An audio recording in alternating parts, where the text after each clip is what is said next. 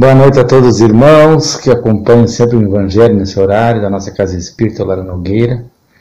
Hoje vamos ver então a continuação do capítulo 5, Bem-aventurados aflitos, o item 11, Esquecimento do passado.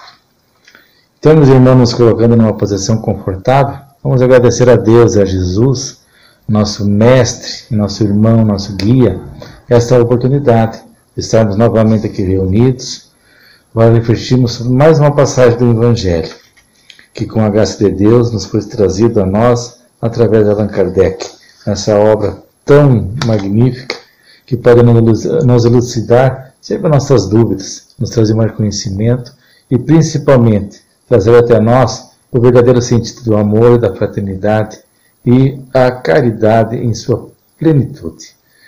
Então, tendo a certeza de estarmos sendo atendidos novamente pelo mundo espiritual, que nos acompanha a todos os momentos, mesmo naquele momento em que nós achamos que estamos sozinhos, nunca estamos.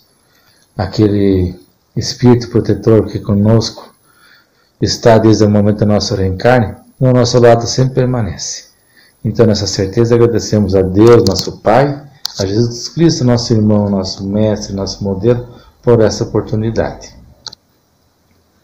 Esquecimento do passado. É em vão que se objeta esquecimento como um obstáculo no sentido de que possa aproveitar a experiência das existências anteriores. Se Deus julgou conveniente lançar um véu sobre o passado, é porque isso deveria ser útil. Com efeito, essa lembrança teria graves inconvenientes, poderia, em certos casos, humilhar-nos, estranhamente ou exaltar o nosso orgulho, e por isso mesmo entravarmos o nosso livre-arbítrio. Em todos os casos, traria uma perturbação inevitável nas relações sociais. O espírito renasce frequentemente no mesmo meio em que viveu e se acha em relação com as mesmas pessoas, a fim de reparar o mal que lhes fez.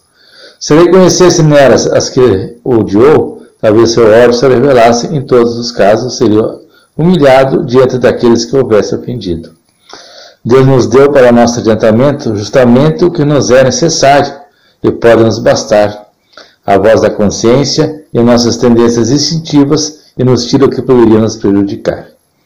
Ao nascer, o homem traz o que adquiriu, nasce como se fez. Cada existência é para ele um novo ponto de partida. Pouco lhe importa saber o que foi. Ele é punido porque fez o mal e suas tendências más atuais são indício do que resta nele a corrigir. Sendo nisso que deve concentrar sua atenção, porque do que está completamente corrigido não lhe resta nenhum traço. As boas resoluções que tomou são a voz da consciência, que o adverte do que é bem ou mal e lhe dá força para resistir às más tentações.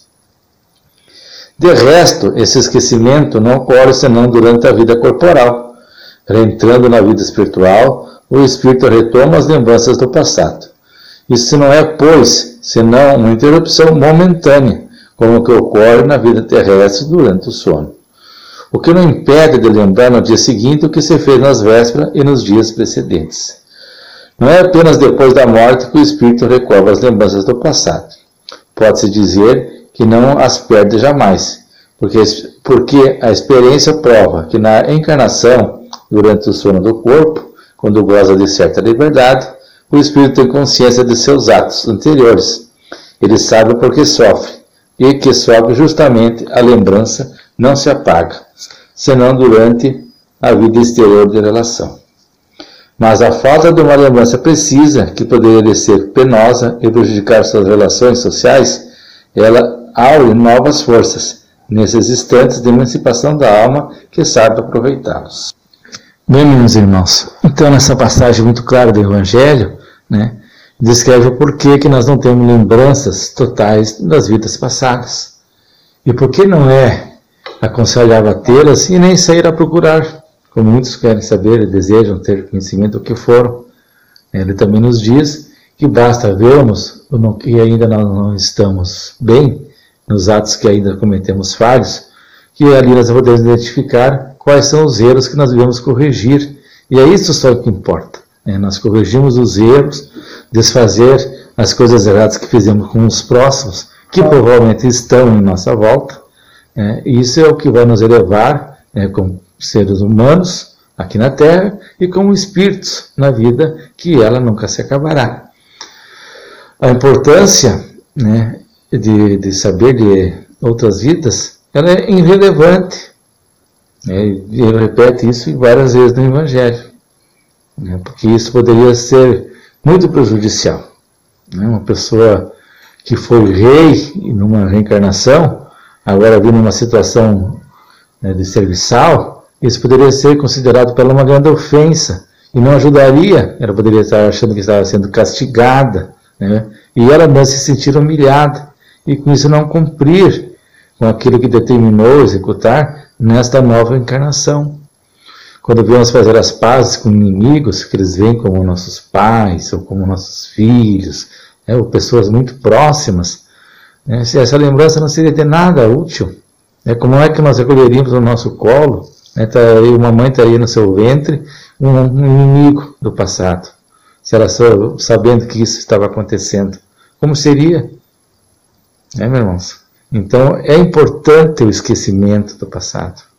É muito importante para que nós podemos agir conforme o nosso livre-arbítrio, conforme a nossa consciência. Isso é o que nós devemos fazer. Nos melhorarmos como pessoas, né, como irmãos, como filhos, como pais, né, como amigos, como colegas, como estudantes. Isso é importante, o nosso melhoramento. Foi só o que Jesus veio nos ensinar, que devemos amar uns aos outros, perdoar nossos inimigos e que fora da caridade não há salvação. São princípios claros que nós devemos seguir. Né? A nossa curiosidade, por vezes, ela em nada nos ajuda.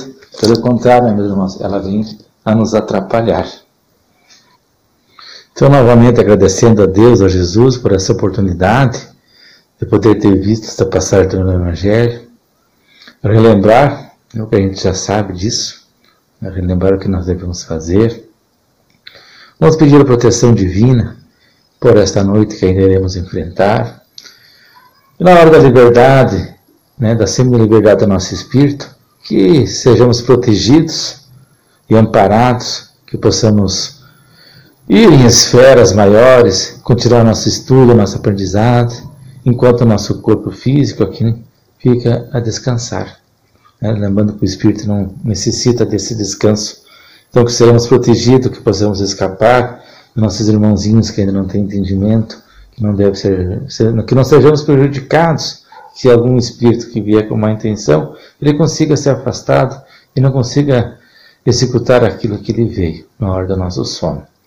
Vamos pedir também por todos os nossos irmãos, nossos amigos, nossos colegas que sofrem, que penam por doenças físicas, por doenças mentais, por algum apuro espiritual.